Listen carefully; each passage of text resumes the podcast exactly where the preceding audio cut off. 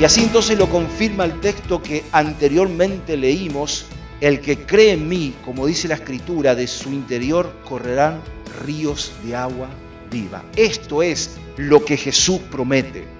Y comienza diciendo este texto, el que cree en mí, porque solamente aquellos que reconocen su necesidad de Dios y han hecho un pacto de rendir su vida a Dios, van a experimentar sus ríos de agua viva.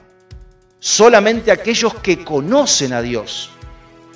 El Espíritu Santo tiene plenitud para nuestra vida si nosotros lo deseamos. Tenemos que tener el deseo de que Dios sacie nuestra sed espiritual. Y cuando entendemos que Dios solamente es el único que nos puede saciar, sabemos que para Dios no hay límites, no hay ración. Dios lo puede hacer todo con nosotros.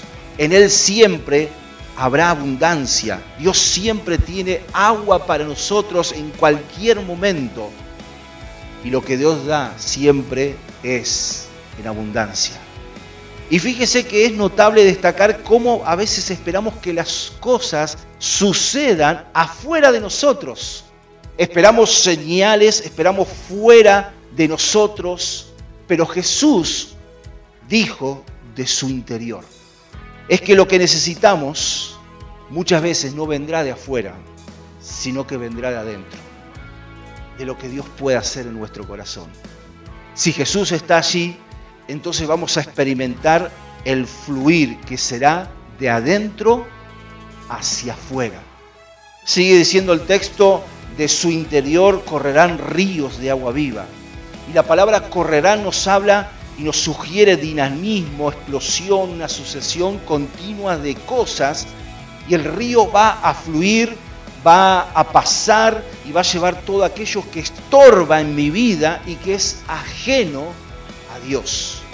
Se va a llevar nuestros pecados, nuestras faltas, nuestras cargas. Y es que muchas veces el fluir del río es una fuerza incontrolable y a su paso lleva todo lo que puede. Y cuando el río de Dios se manifiesta en nuestra vida, también va a llevar todo lo que no sea de Dios.